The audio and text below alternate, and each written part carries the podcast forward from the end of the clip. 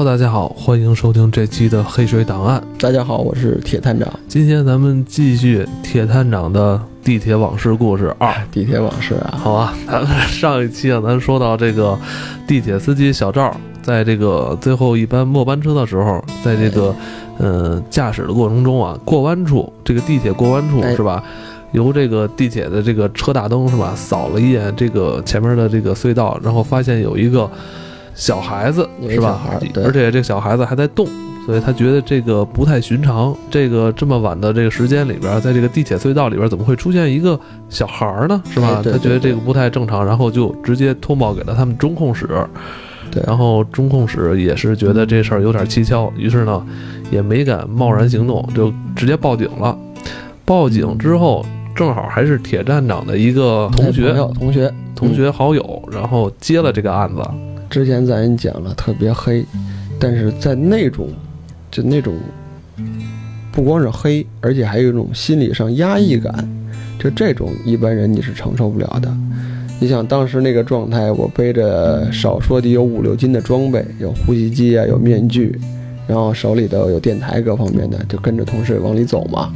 哎，几个人都打着那种强光的手电筒，嗯然后还会有渗水的现象，嗯就是隧道里面会有水。大大家这种跋涉的状态下，大约走了有不到两公里啊，我印象中不到两公里。然后后来那边就有同事正好接应过来了，就撞上了。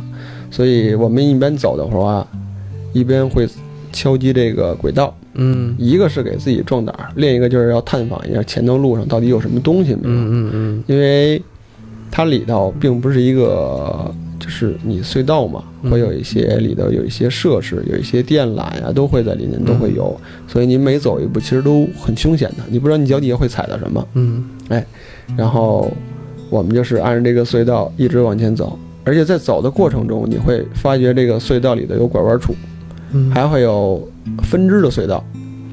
就是如果在里头你没有人指点，没有这个灯光照明的情况下，的确会走迷路。哦，因为当你突然间走到一个位置以后，或者拐弯啊，或者什么的，你你会发现有三个隧道，哦。哎，有三个隧道，可能这三个隧道，一个是正常咱们这个通行的这个列车用的隧道，啊，另一个可能你走着走着就能走到金库里去，哦哎。是这个备用的这个哎对对对对对，能备用的轨道。对，有可能就是某某银行的地下金库就那个位置，哎，哦。这个人可能是特定环境下人才会用这个东西，哦。哎，另一些可能就是一些军备设施，哎哦这个里头会有一些战需品啊或者什么的都会有储藏。哦，而且在这个列车某某站都是有编号的。嗯哎，你比如你第一站叫什么，第二站叫什么，有一些编号你是在正常的这个行驶表上是见不到的。嗯哎就这些编号的站，它是存在，但是一般咱们乘公交乘什么的，你不会经过这一站。它不停。哎，它不停。哎呦，这站哎，也这些站可能就是一些呃保密设施啊，或者一些有一些其他用处的地方。嗯哎，这时候我在隧道里头，有的时候你闲聊天嘛，我们也得说话，也就为了就是，呃，给自己壮壮胆儿。哎，我我同同学告诉我，告诉这个可能是通着哪儿。前段时间我跟人说了，说我们在哪儿发现什么这个有小孩儿，跟人通报说你们严查一下看有没有。哎，这边是哪儿哪儿，他跟我讲，就这样。我印象中我们大约搜寻了有一个多小时，哎，这就上来了。上来以后特别累，嗯，上来以后也得凌晨几点了。后来没什么事儿，我就打车回去了，就这样。回去以后呢，我这事儿跟我师傅说了。第二天上班嘛，早上也上班。我师傅告诉你这个一晚上忙什么去了？这嗯，困成这样，嗯赶上那段时间没事儿。后来我就跟我师傅闲聊天啊，嗯哎不是我昨儿那什么，跑地铁里搜站去了，说那个地铁里前段长时间嗯。说传有这个小孩儿，嗯。说可能闹鬼的事儿，我说挺好玩的，然后我就跟着人去了。嗯。而我我师傅就说：“你这这闲的没事儿干，这你没事大晚上不好好睡觉，跑那里干嘛去？”嗯。还他就跟我讲，他歇唬我，你知道吗？他说早年间这地铁啊，嗯，没有那个隔离门有什么的，对，哎，那是一个人迹特别少的地儿，是正常这个日常出行，也很少会有人就跑那儿做这个去，嗯而且还有一些比较极端的人，你知道吗？就想不开了，嗯就顺着列车过来就跳下去了。嗯你知道吗？到最后撵的一块儿一块儿的。就那个出事儿以后吧，都是这个当地的民警刑事案件啊，嗯你民警得下去把这个一块一块拼一块得给端上来。哇，那是一个挺挺瘆得的。我听他这么一说，我说这底下那么多事儿，告诉你事儿多了。嗯，而且在咱们这个地儿，封建迷信这么多，你这这个里头弄不好真闹腾，你别下去招点什么上来。我一听这个，我也瘆腾，我说这下次不去了。我说就这一次。哎，就这事儿闹了将近有一周多吧。嗯后来我同学那儿跟我说，打电话说这个任务撤了，嗯什么也没找着，嗯，但是那个让地区的给监控一下，嗯。哎，探头啊各方面查，嗯看看有没有什么其他的真有小孩下去。另一个他跟我说，他说他去这个地铁的维修站区了，嗯。因为这个列车到最后他会直接开到一个维修厂嗯。进行一个日常的维护啊、嗯。保养。哎，保养就这么一个地儿。这这个地方比较大，哎，比较这个厂区嘛，他可能告诉如果有小孩的话，万一可能有一些流浪流浪儿各方面的，嗯或者说流浪汉，可能顺着厂区之类的，从那边进到隧道里头也有可能。哎，他就跑那儿查去了。嗯正赶巧了，人那个维修工人说我们这儿有这个流浪汉跑这儿偷东西来，偷这些什么工具。哎，你比方他那个这种，呃，厂房作业有一些工具之类的，偷完以后当专业工具，哎，对对，嗯，偷出以后这些拿这个当这个废铜烂铁卖了，能换钱用。哦，那告诉这有可能，告诉可能那些人跑到这个地铁隧道里去了。嗯后来我们俩也合计，我说这事儿也不太可能啊。嗯我说偷那些东西的人，那是为了换钱，自己吃饭呀，干什么用？嗯你跑到隧道里去，你是能躲着，是能拿那个当家用我，能住里头是怎么着？那隧道白天的话有列车，咣啷对咣啷的，对对你受不了。对，所以这个你说是流浪汉跑进去说躲起来住，不太现实。我当时就跟他说，我说这事儿不太现实。嗯那他说反正有这么一个情况，主要是现在这事儿也不闹了，人呢我们也的确去排查了，也没发现，就过去了。嗯，可想这事儿是平息了，对，但没想到啊，这没过几天出了一大案子，这真出现案子了，真出现案子了。哎呦，哎，这个事儿还挺轰动的。哎，我要把这扣拴这儿，然后不给大家讲，会不会有人想弄死我？不 会不会，这个的确在前两年啊，的确是有过这么一个传言吧，网上现在自媒体这么发达是吧？你对对对，根本包不住，好多事儿其实你是包不住的，是吧包不住火。好，我听说啊，好像是在地铁里边说有人拿这个小刀片儿是吧，哎划人脸，哎，是不是？这事儿挺瘆腾的。嗯这个后来就传言说地铁里有这个割脸男，割割脸男都起了名儿了都，哎，倍儿瘆的。因为这个我也是后来知道的啊，嗯。就这个网上大家专门有一个，就算是地铁的俱乐部也好，嗯。还是怎么着，哎，大家会在里头留言，嗯。会在里头接触一说说今天我乘地铁发现哪些什么奇怪的事儿也好，遇见一些奇怪的人也好，嗯。都会有，里头还会有一些照片，有一些什么，呃，所以你刚才说的也好，这种就像在这种自媒体比较哎流传已久这种地方，嗯消息是很好就流传出去了。嗯，而且哎大肆渲染。对对对，所以咱话说回来，咱们这事儿啊，那个割脸男是是真有会真有这事儿吗？哎，真有，哎，这就是当时那个时期出的这个事儿，轰动一时。嗯而且当时我们考虑啊，这事儿可能没有太大的直接联系，嗯，但是你你经不起人说呀。对对对，前段时间刚闹完小鬼儿，哦这网上大家吵得很火热，嗯突然间地铁里出了这么一个事儿。嗯这事儿怎么出的呢？呃，这事儿是这样，嗯就是在这个下班的高峰期，哎，这嗯你知道地铁里挤，特别是下午那个五六点钟一下班，那地铁里挤得人山人海的，挤得跟果酱一样。但是下班好，它不像上班一样，上班的大家他可能情绪比较紧张，要赶时间。嗯嗯下班呢，一般都是比较放松，嗯哎，特别是现在大家都有手机，没事上个地铁里头弄个手机看。对，哎，这个下班的时候呢，有这么一小姑娘，嗯人家说姓张啊，张姑娘，张姑娘下班以后挤到地铁里的人多嘛，那挤在人堆里头，弄一手机那看剧呢，挤在门边上，哎，看的还挺高兴。突然间到站了，大家开始下车，门开了以后下车往往外走，他就突然间感觉啪有东西打到脸上了，哎呦，哎，就很疼，他感觉到可能是谁可能背个书包各方面哦从这儿挤过去了，然后碰了他一下，哎，么滑了，这种在人多的情况下，这个很常见很常见，也不太、嗯。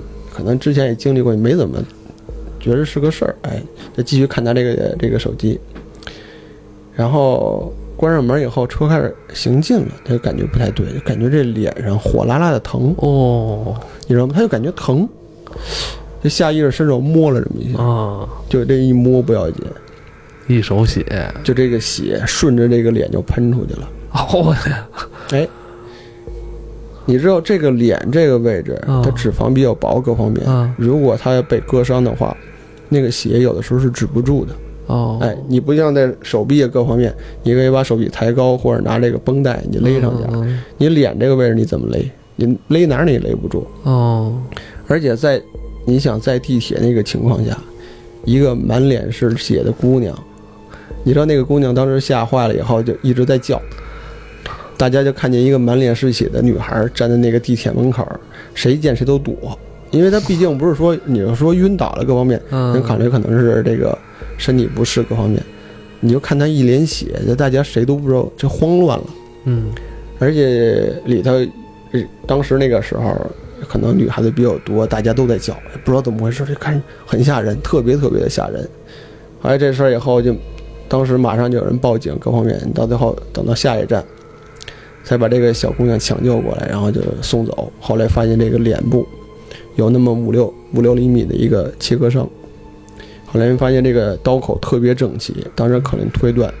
应该像一种手术刀啊，或者哦是裁纸刀这种比较锋利的。锋利的，哎嗯为什么说他当时拉完以后没有说流血？嗯，就是因为这个刀太锋利了，而且面部你擦完以后，这个血慢慢要涌上来，堆积到一定程度才会喷出去。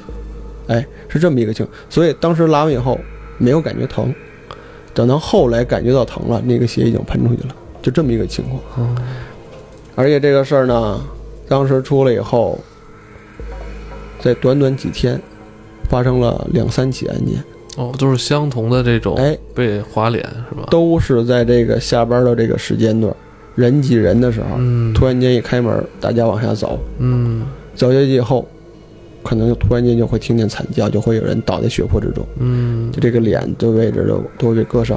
嗯后来传命案就发现，所有被害的人都是这个二十多岁或者是不到三十这些呃上班族，而且都是女孩子，女孩子，哎，都是女孩子。嗯。然后这事儿就就当时就轰动一时。啊。嗯。而且这个事儿也是我那个同学负责，他刑警队的嘛，这算是大案子，整个刑警队全部调动了，全部住在地铁里头，嗯，他是连续几天都有哎犯案是吗？连续大约在一周左右的时间，连续犯了将近两到三起案件。哦，这这个密度还真是挺哎，对对啊对对对，后来就是怎么发现的？就翻这个监控录像，哎，但是这个因为人很多，各方面你不能看得很很清楚，嗯，而且他这个作案时间特别快。嗯你想，他就是下车，下车以后他可能就站在你边上，嗯。门一开，他往外一走，可能瞬间就把这个刀哦。甩出来以后一划走了，可能就几秒钟。但还是能看到这个人吧。哎，对对对，会有一些这个，因为咱知道这个被害人是在哪儿，对对对，以被害人为中心，然后你就找各种各样的影像，然后隧道过的位置，嗯。然后就发现嗯。发现那个可疑人，定位，哎，告诉就这个人，看他手上有动作各方面的，后来就考虑各地去布警，然后要查证，因为有一个很模糊的画像，嗯，哎，发现是个男的，嗯然后戴着帽子，戴着眼镜，还戴一口罩，裹得还挺严实他。明显是有备而来啊。哎，对对，对，有有有有这个安排，所以你这个事儿就不好查，就在于被害人你联系不到。我说这个联系不到，是不是说人找不到？就这几个被害人没有共同点，咱只能说是上班族，是小女孩各方面，但是相互之间谁都不认识谁，所以你没法把这个所有的线索连到一个人身上，所以你只能采用这种人海战术，就是你把这个人全都布到地铁里头，找每一个人去监控，发现有没有可疑人。哎，这个事儿大约用了一周的时间就把这个人抓住了。哇，他很快哎啊，，就是因为当时所有的警力全部调动了，哦，那几乎就可以说，在地铁里头，每十步就一个岗，可能就是便衣民警那儿站着，守着，严哦是防死守便。衣是吧？哎对对哦对对就在那儿守着才发现这个事儿，嗯，大约有这个事情发了以后，也就一周吧，有那么三到四名的受害者，那脸部的伤可能就不一样，有的长一些，有的短一些啊，嗯这咱不说了，就把这个人抓住了。嗯，但是在这个发案的这个过程中，网上又又有很多这个说法，又有人大肆渲染哎，，大家就聊说这个可能地铁里有恶灵啊，谁给谁给附体了之类的。后来前段时间刚说在这个隧道里头嗯发现小鬼了，会不会这个小鬼上来作案哦了？哎，我发现，哎，你们警察也老挺关注这网上这消息的啊，可可关注 这你们可关注了这个是一个嗯消息来源。哦，哎，我因为毕竟干公安各方面干刑警，他是有这个 情报收集的。哦，他必须要了解舆情，大家都在想什么？哎，是否哪哪有一些事情？哦，哎，大家毕竟你像地铁里闹腾以后，大家会人心惶惶的。对，因为他会有些恐慌。嗯，因为大家有点什么事儿是吧，都爱发个微信、微博、朋友圈是吧？你要说正经，咱们聊天儿，嗯有一些人可能不愿意把一些真实的想法、真实的自己所看的一些东西给你表述出来，也为了保护自己的个人隐私。嗯，但是你在网上这个比较开阔的环境就不一样了。哦，而且我在网上还看见照片儿，嗯，就是现场这个受害人哦，有人拍照是吧？哎第一是这个现场的照片，你要看见那儿有这个在门口那一滩血，一小姑娘跪在那儿，你知道吗？哦，脸捂着嗯，当时有一些照片，现在好像也能看到。是吗？后来这个事儿也是我那个朋友跟我说，告诉你，咱前段时间一直找这个小鬼儿，一直没找着。后来他突然间给我发过一网址，你看看这个，说嗯有这个地铁里有这个闹腾的，嗯，说把人脸都划上来，嗯划了好几个。后来我就看了一下，里头有图片，有什么？我说这个跟那个能有联系吗？嗯，当时我跟我这个同学也考虑，可是这个应该不是一案子。当时咱考虑那个可能是流浪儿，哎，跑到里头去了。这个呢是的确对这个社会啊，或者对某一类人群产生报复心理的。嗯，否则你干这个，你不为钱不为什么的，对可不就是心理上心理作祟吗？对，那既然抓住他，是不是得问问他呀？哎，后来这个人抓着了，这个人好像岁数也不大，也就是不到三十吧。嗯，哎，也是一个就是正常日常工作，可能那段时间跟女朋友发生一些矛盾，嗯，哎，情绪上比较激动，各方面就产生了一种比较报复性的心理。当时可能会大家会说这个人可能心理扭曲，各方面，嗯、各种说法吧。因为这个案子具体呢，它不是我办的，虽然我能了解到一些情况啊。后来因为他在这种呃，就这种比较恶劣的手段，然后在这种公共场合啊、作案，然后后来也判了重罪。判了多少年啊？呃，具体我这个还不太清楚，嗯但是像这种呃脸部这种都算重伤害嘛。哦，啊，因为给他留疤破相了，哎，对对对，而且他是多名女性，各方面这个判的比较重，判的比较重，这应该的嘛。像他这种人，说实话啊哦，咱这个虽说不该说啊，但是你想，你想想那些受害者，也挺也挺惨的，对他脸上留疤，各方面，而且都是小姑娘这种。他这个人之前有前科吗？呃，这个当时查应该是没有，哦就是当时心里，当时他自我叙述啊，就是因为跟家里的跟这个女朋友闹了一些矛盾，各方面，哎，感觉这个就有这种反社会的这种念头，哦，哎，所以采用这种比较极端的手段。嗯啊这个事儿后来当时发生了，后来查出来了，嗯嗯，这算也就这案子也就算结了。哎，当时这么想，啊。也算这事儿结了。啊，然后后来我跟我同学后来闲聊天又说，嗯，前年时间出这么一事儿。啊，后来出这么一事儿，我们就一直考虑有没有联系，但是我们俩后来推断应该联系不大，这是一个反社会现象。嗯。那个就是躲到地铁里那么一个说小鬼儿啊、小孩儿啊，你怎么说的都是，反正我到最后没抓着人嘛。嗯那告诉这事儿了了，我说也就这样吧，我说你还能怎么着？要不你哪天在地铁里找找去？哎，真没这时间，告诉你回去好好休息休息。这早上起来抓人，晚上还得军地铁，他也受不了。哎，就这事儿啊，平定了有那么也就一两周的时间，就又出事儿了，又是地铁，又出事儿了。又出事儿了，就这个小鬼儿又出来折腾了。啊，这事儿折腾吧，这事儿是看见了，是让谁看见了？真真切切的让这个摄像头给拍下来了。哦，地铁里头头，哎，这事儿一折腾，嗯就给折腾大了。嗯这是怎么回事呢？这是在这个割脸男这个事儿平息之后，嗯，没过多久，有一天晚上，你知道咱地铁这个值班儿到晚上收站以后，那个站区里头是有人住的，因为人第二天早班车，然后起来这个开站，然后要把里头的一些设备打开，然后要卖票，所以那个值班员到晚上收车之后，会有几名的值班员住到那个站里头，人外头把门锁上，然后晚上住里头。然后一般都是女孩子，因为现在咱们售票各方面值班员都是女同志嘛嗯，然后几个人挤到一个宿舍里也安全。嗯哎所以说那个，因为地铁到晚上以后收车以后，比较大的一个空间，你不可能是一人一个屋，哎，地铁也没那么大劲儿，所以大家都挤到一个宿舍里头。哎你是说就在站台里边吗？哎，对对对，就在站台里头。咱有的时候你现在乘地铁也能看的，它是有一些宿舍的，就是人办公区哦，里面会有宿舍的，哦会有晚上会住在那里头。哎，哦，就这么几个姑娘晚上住在宿舍里头聊聊天儿啊，吃点东西啊，哎，也挺晚的了。嗯那突然间有个姑娘呢，可能晚上饿了，你嗯想这晚上聊天聊饿了，拿点东西出去，然后她就从宿舍出来了，因为他们里头这个也会有一些食堂这么一个位置，你知道吗？里头有冰箱有什么的，会把自己的一些日常的一些吃的放那儿。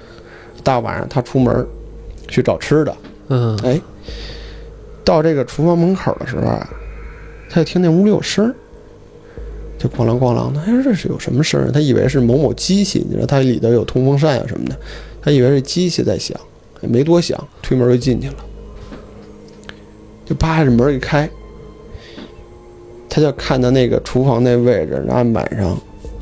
有那么三个人蹲那儿吃东西，吭哧吭哧的啃呢，还三个人，哎，我我靠，给，吓的。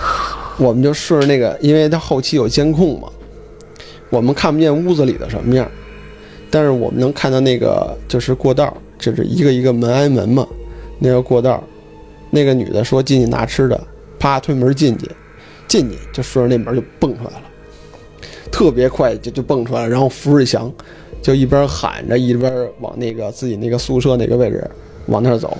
赶紧赶紧回去，赶紧把门关上。哎，就是这太吓人了我就。看，因为后来我看录像，我就看着这一镜头，那女的一开门进去，推门进就出来了，然后就又喊又什么什么，你知道？然后看见，因为当时还穿着拖鞋嘛，拖鞋都跑掉了，就往那个宿舍里跑，然后宿舍那好几个人呢，大家都出来了，还说怎么回事？说闹鬼。